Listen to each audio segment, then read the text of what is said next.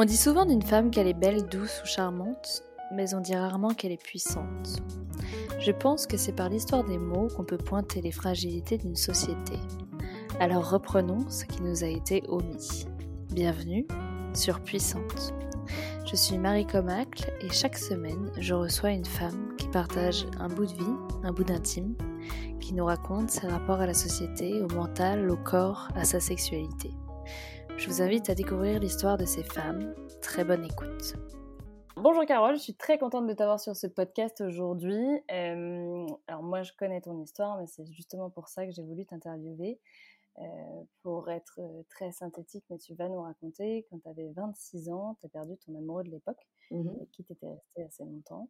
Et moi j'ai eu l'occasion de lire ton livre et au lieu d'être j'allais dire, forcément, il y a un côté triste, etc. Mais en fait, c'est ça qui est hyper intéressant dans ton parcours de vie, c'est que, c'est que tu t'en es relevé déjà, mais surtout, tu as vu beaucoup de choses différentes derrière et tu as appris énormément de choses et c'est ce que tu nous apprends dans le livre et je trouve que c'est hyper intéressant. Donc, est-ce que tu veux bien nous raconter un petit peu tout bien ça sûr. Et puis, on va parler de ça et puis de la suite? Bon, ben alors bonjour Marie, bonjour à toutes, bonjour à tous. Merci déjà de m'avoir invité pour ce podcast. Euh, alors oui, donc ce qui s'est passé, euh, c'est que à l'âge de 26 ans, j'ai perdu mon conjoint avec qui j'étais depuis 7 ans. Et euh, au-delà, bien sûr, du, du, deuil et de la souffrance que j'ai traversée, j'ai surtout compris la vie avec un grand V. Donc et je suis très contente d'être invitée sur un podcast d'une personne qui anime une page et un site et une marque qui s'appelle Puissante, parce que pour le coup, ça a développé vraiment cette puissance que je ne soupçonnais pas avoir en moi. Et euh, donc en fait, euh, après le décès de mon conjoint, j'ai passé euh, bah, les étapes classiques de la souffrance et j'ai surtout repris ma vie en main. Donc j'étais avant prof des écoles, je m'ennuyais, je pensais que la vie c'était ça, faire un job pourri qu'on n'aime pas, euh, payer une maison, euh, et puis attendre les vacances euh, comme une taularde. Je, je, je, rayais sur le calendrier les jours en attendant mes prochaines vacances, mon prochain voyage. Et puis après son décès, j'ai dit mais, mais fuck tout ça quoi. Je, je vis parce qu'il est mort à 28 ans, son cœur a lâché lors d'un semi-marathon et j'ai compris que bah, moi aussi ça pouvait m'arriver en fait. Ça peut arriver à tout le monde et que euh, chaque jour qu'on passe est une chance et faut éviter, même si bon, je suis retombée un petit peu dans mes vieux travers malgré tout, ça fait 10 ans, mais faut éviter de gâcher notre temps et prendre conscience de ce pouvoir euh, illimité qu'on a en nous et cette puissance qu'on a en nous de, se relever et de ressortir euh, plus forte. Donc, euh, comme on entend souvent, voilà, renaître de ses cendres. C'est exactement ça. Et puis, bah, voilà, derrière ça, j'ai voyagé, je me suis ouverte à la spiritualité, je me suis ouverte aussi à la loi de l'attraction grâce à mes amis américains lorsque j'ai séjourné à Hawaï. Et j'ai vraiment euh, redéfini ma vie.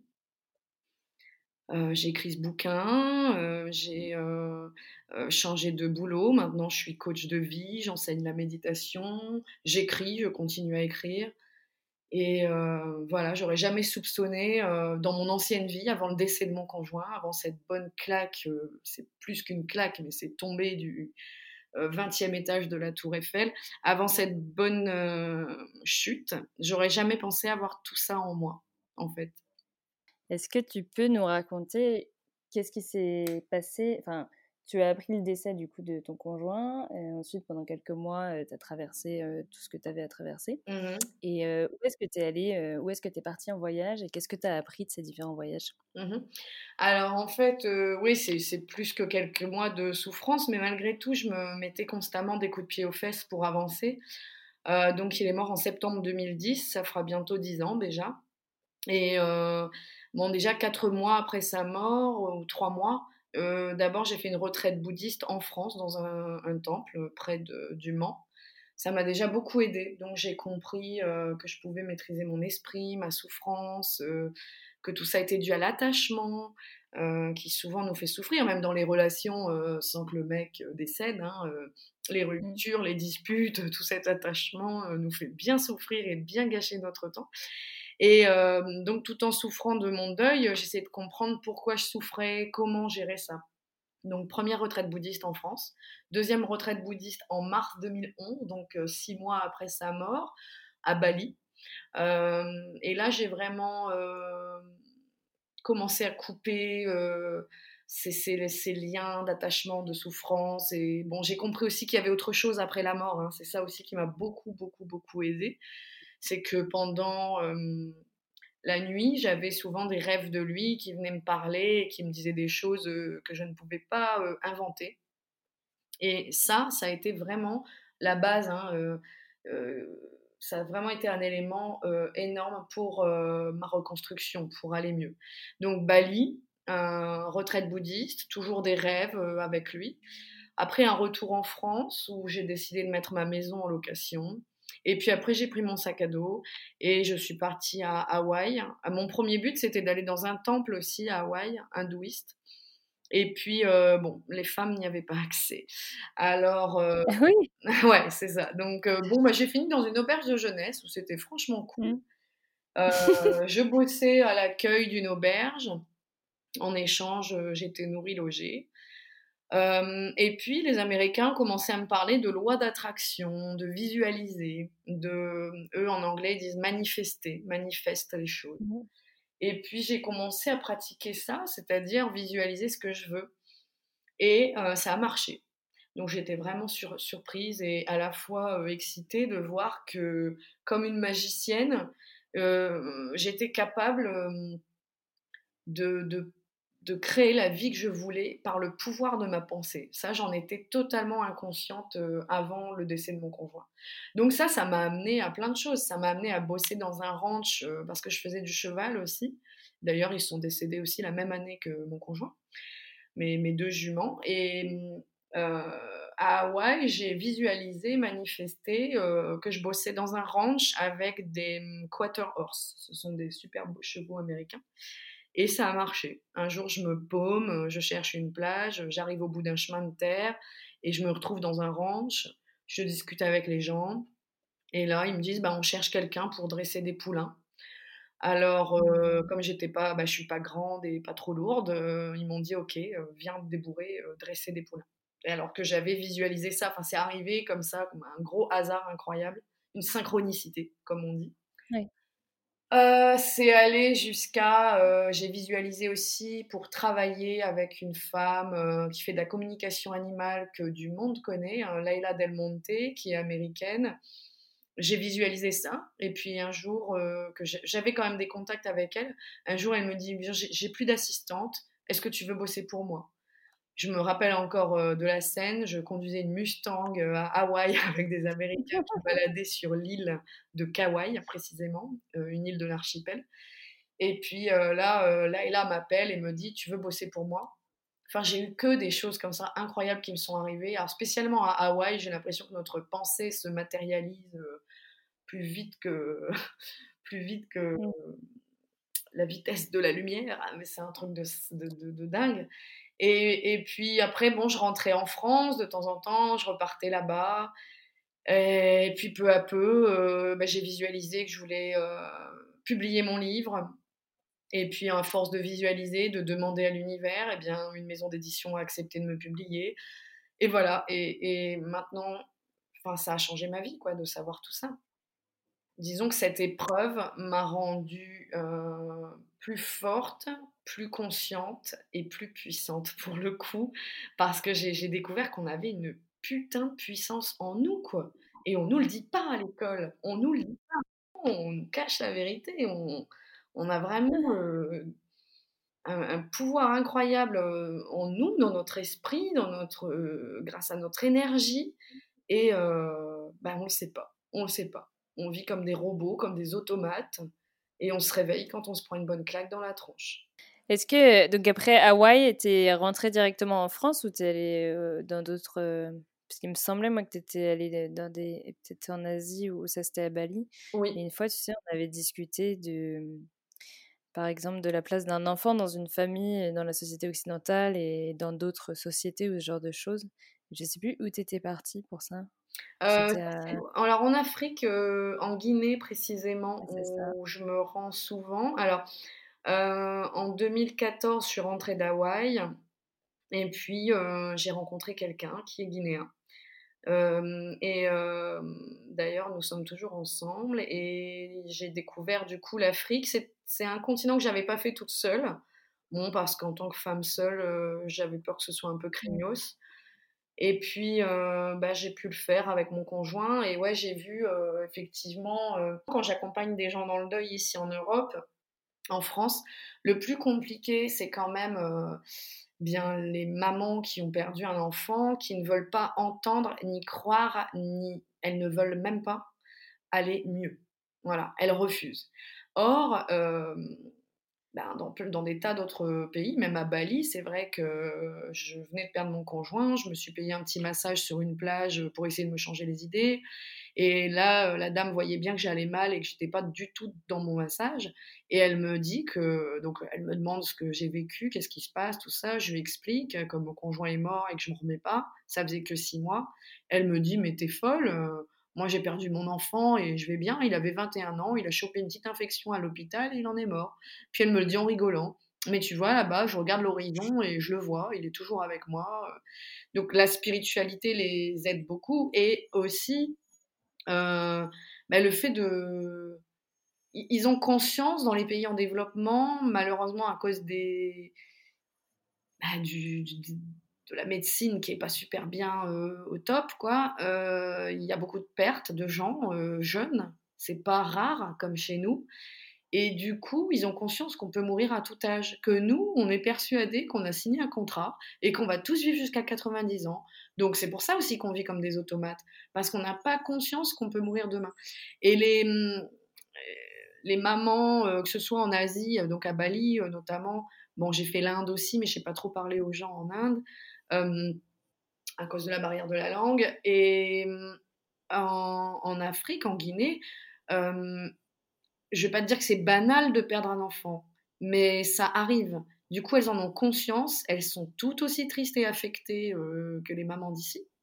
Je ne suis pas en train de dire qu'elles souffrent pas et qu'elles n'ont pas de cœur, mais elles vont relativiser et ne pas imaginer que c'est elles sont seules dans le monde à souffrir elles savent que c'est fréquent, elles savent que quand on donne la vie, ben ouais, il peut mourir aussi, et qu'on n'a pas signé un contrat euh, qui dit qu'il va vivre jusqu'à 90 ans.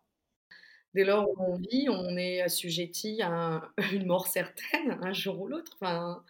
On va tous mourir un jour. Donc, euh, je suis pas en train de dire que c'est fun, hein, mais euh, disons que hum, N'allons pas imaginer qu'on est les seuls à souffrir. Euh, c'est déjà un premier pas, je pense, pour aller bien. Se dire que, bah ouais, je suis pas seule à avoir perdu mon mec à 28 ans. Il y en a plein sur Terre à qui ça arrive. Il y en a qui perdent un gosse, il y en a qui perdent toute leur famille.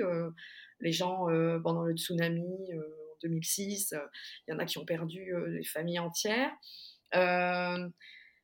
et, et c'est d'ailleurs un principe que j'ai découvert aussi chez les bouddhistes, c'est arrêter d'être auto-centré. Et aussi, euh, c'est pas morbide, mais je sais plus dans quel bouquin j'ai lu ça, d'un bouddhiste, il me semble, qui dit que l'inconscience, c'est de se lever chaque matin en croyant qu'on a du temps devant nous. Et être conscient, c'est vraiment se lever chaque matin en se disant, je peux mourir aujourd'hui. Et c'est là que tu vas euh, te dépasser, te bouger, te donner à fond pour essayer de réaliser un, truc qui te tient à cœur. Et, et c'est pas morbide, au contraire, ça donne une motivation de dingue de se dire, bah, je sais pas, moi, ce qui me reste comme temps à vivre là. Et, ici, on est trop certain que, bon, on a la technologie, les, la médecine qui est quand même à la pointe. bon, bah, je vais vivre longtemps. Puis l'espérance de vie qui nous est annoncée, qui est de 84 ans. bon, bah, on se dit, j'irai au moins jusqu'à 84 ans. Mais non, non, non. Mmh. Faut pas oublier que. Et justement, c'est pas morbide. Ça, ça amène à se dépasser, ça amène à, à se bouger les fesses. Et suite à la publication de ton livre, euh, je suppose que tu as eu beaucoup de retours? Oui. Et tu as eu des histoires un peu. Euh, comme toi, tu dis par exemple que tu as, pu entendre. Euh, enfin, l'entendre dans tes rêves. je sais pas si tu as eu d'autres témoignages comme ça oui, qui corroborent un peu. Ouais, si, si, énormément. Euh, Il y a beaucoup de gens qui sont revenus vers moi en me disant Ouais, super, j'aurais jamais osé en parler, mais moi aussi, je rêve de euh, ma maman qui est décédée il y a X temps, ou ben voilà, mon fils, mon frère, euh, il m'a dit ci, il m'a dit ça, ça m'a réconforté. Bon, en revanche, d'autres viennent me voir en me disant Bah, moi, j'ai jamais rien eu, alors du coup, euh, ça me chagrine, pourquoi moi non et vous oui Ça, je ne saurais pas l'expliquer. Peut-être qu'il y a un minimum d'ouverture à avoir. euh, euh, éviter d'avoir des doutes, y, y- croire et puis aller se coucher sereinement avec l'esprit ouvert et puis ça peut permettre d'avoir des, jolis rêves avec les personnes qui nous ont quittés. Mais beaucoup, beaucoup sont revenus vers moi en me disant mais ah je suis pas seule, enfin euh, bon il y a d'autres livres qui en parlent, hein, je suis pas la première, mais il y a du monde qui me dit effectivement ils ont des rêves avec des gens décédés. C'est génial ça. Ben oui, c'est génial, mais complètement, complètement. De se dire que c'est pas fini, c'est juste un changement d'état en fait. Enfin, c'est, c'est- je dis pas que c'est facile, hein. Il y a quand même la séparation physique, elle est là. Mais euh, je dis tout le temps aux gens que j'accompagne euh, qui sont dans le deuil, bien voilà, imaginez que votre proche, il est hum, à l'autre bout du monde en croisière, euh, à Bora Bora, euh, dans un, monde assez sympa. Alors je suis pas à parler de paradis et tout ça, mais je pense que de l'autre côté, c'est sympa, c'est lumineux, on fait ce qu'on veut, on, a justement euh, accès à tous les pouvoirs de notre esprit. Ça, on me l'a déjà dit en rêve aussi. Mon oncle me l'a dit. Il m'a dit, Ah, c'est incroyable, Carole, de l'autre côté. Lui, il croyait en rien. Il est venu me voir dans un rêve, il m'a dit, euh, donc José, hein, si tu m'entends, euh, big up. Euh, il m'a dit, c'est fou, on a un pouvoir illimité de l'autre côté, t'avais raison. Parce que je lui en avais déjà parlé. Et donc de l'autre côté, voilà, pouvoir illimité, euh, 100% des capacités de l'esprit. Alors, ce que je dis aux gens pour les aider, c'est oui, il y a la séparation physique, mais imaginez que votre proche, il est parti pour une longue croisière, mais que vous aussi, vous allez le rejoindre un jour euh, sur ce beau bateau de croisière à Bora Bora. Mais voilà, vous ne pouvez pas le voir, vous ne pouvez pas trop l'entendre, sauf s'il a envie de se manifester dans un rêve ou bien d'une autre manière, il y a des gens qui ont des capacités médiumniques et, voilà, qui entendent dans leur tête euh, les défunts. Euh, mais je leur dis, imaginez qu'il est parti à Bora Bora, il est tranquille, il va bien, euh, l'embêtez pas trop à pleurer toute la journée, euh, parce qu'il est là, il, lui il vous entend, vous non, mais vous vous retrouverez sur cette croisière, un jour ou l'autre. C'est une super image. Bah ouais, je pense que ça fait du bien. Ouais, bah, c'est sûr. Mais c'est vrai que maintenant que tu dis ça, euh, je me souviens, parce que ça fait quand même pas mal de temps que j'ai lu ce livre, mais enfin ton livre. Mais il y avait pas mal de trucs dont tu parlais qui étaient un peu complètement incroyables. Entre ça, à un moment où tu prends un CD et tu te dis qu'il faut que tu écoutes la 13e, euh, la 13e piste et il y a je sais pas quoi et tout. Oui, oui, oui. Alors effectivement, euh, j'avais des signes euh, dans les rêves, ouais, tu fais bien de me le rappeler, parce que j'ai tendance à banaliser aussi le reste des signes. Euh, dans les rêves, c'est vrai que je retiens davantage parce que tu vois la personne en face, tu lui parles comme dans la vraie vie, c'est juste incroyable.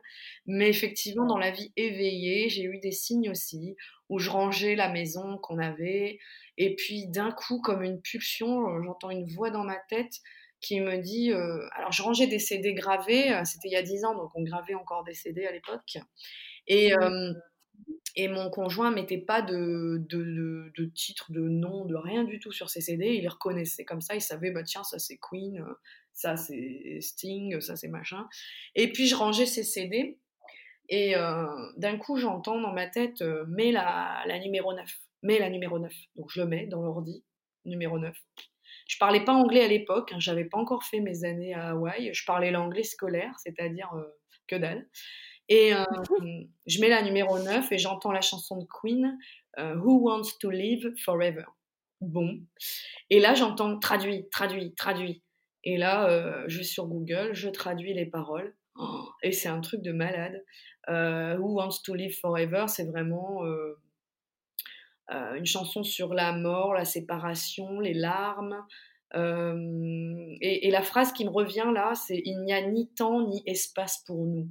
Et ça, c'est vraiment, euh, là j'en ai un frisson rien qu'à te le dire, c'est vraiment euh, une phrase qui m'a aidée. Et, et, ce genre de signe que je recevais, me booster pour des jours et des jours. Parce qu'à l'époque, je voyais même une psychiatre et tout. Bon, je fais trois séances, ça me servait à rien. Je revenais en pleurs, mmh. elle me mettait face à la réalité. Chose que, voilà, il fallait quand même, hein, pour faire mon deuil, il fallait pas non plus que je fasse un déni.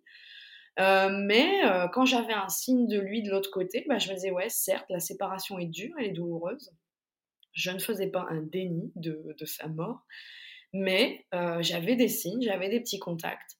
Et ben, ça me reboostait, mais c'était un truc de dingue, quoi. Je, je retrouvais de l'énergie, je retrouvais de l'espoir. Je me disais, mais, mais ça perd l'hypopète, quoi. Il y a vraiment une vie après la mort. Parce que, voilà. C'est dingue. Ouais, ouais, ouais. J'ai eu des signes comme ça, effectivement, où il fallait voilà, absolument mettre telle musique, ou, ou d'un coup je mettais la télé alors que j'en avais rien à faire de la télé, c'est toujours le cas d'un coup, quelque chose me disait, vas-y, allume la télé, tout de suite, tout de suite. Et puis, je sais pas, bah, tu allumes la télé, tu sais même pas pourquoi. Et là, tu tombes sur une chanson, une de ses chansons préférées, tu vois, d'un chanteur qu'il adorait. C'est énorme, ouais. Ouais. Qui est autant de choses, en fait, c'est ça qui est dingue.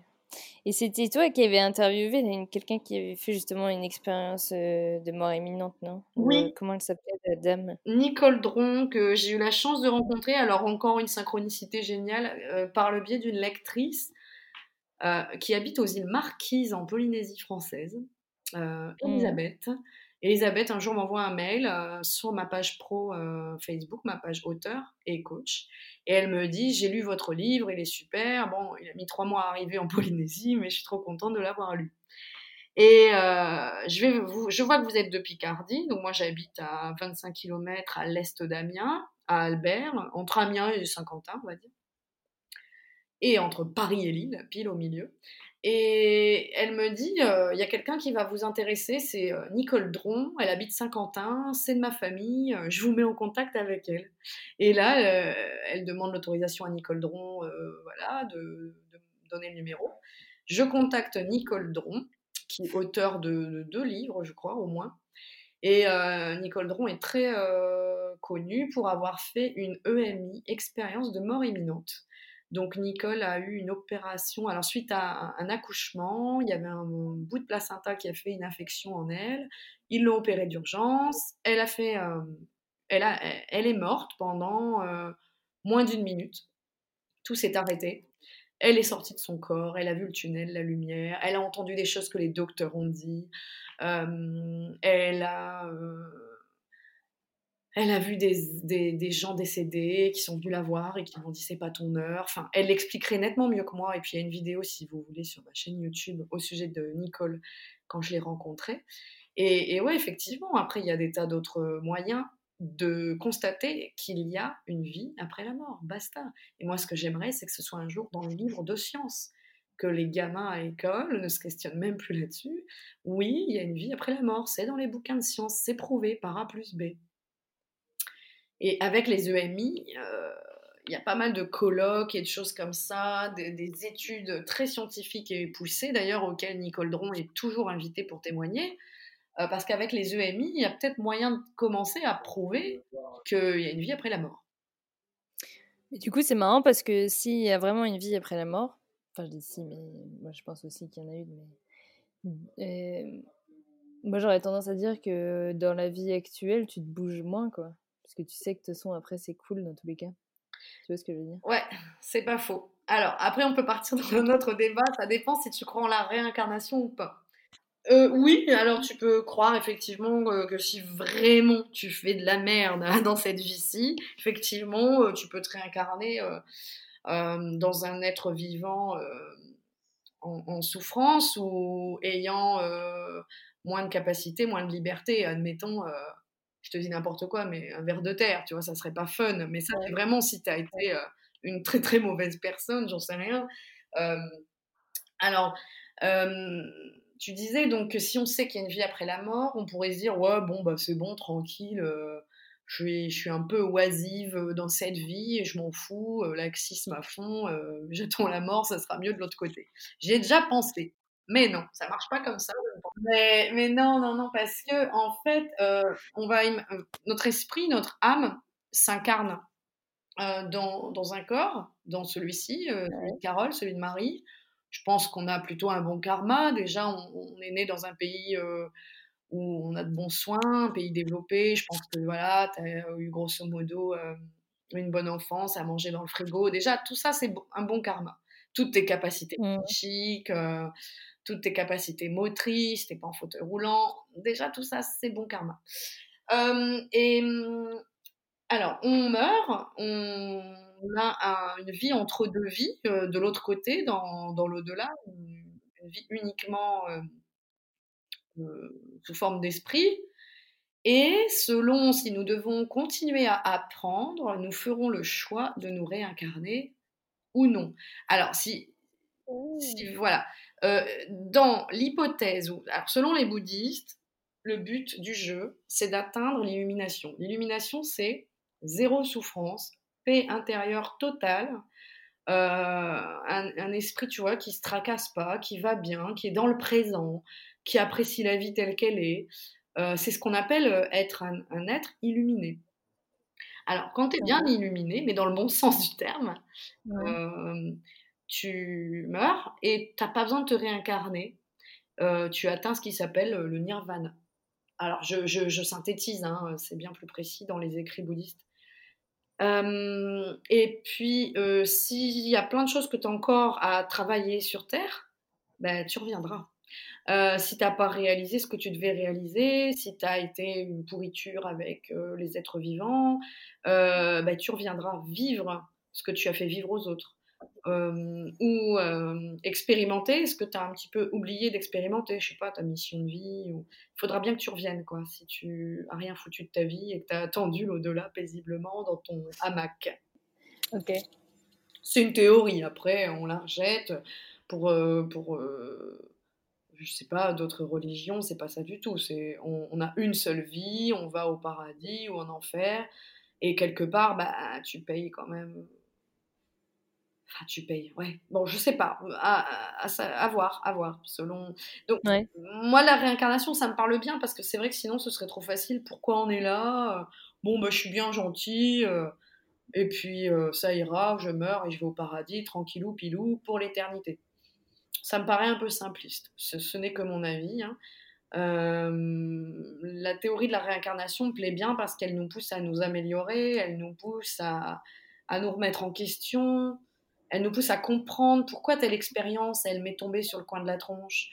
Euh, bah tiens, c'est pour apprendre ça, c'est pour euh, évoluer, c'est pour que notre âme évolue.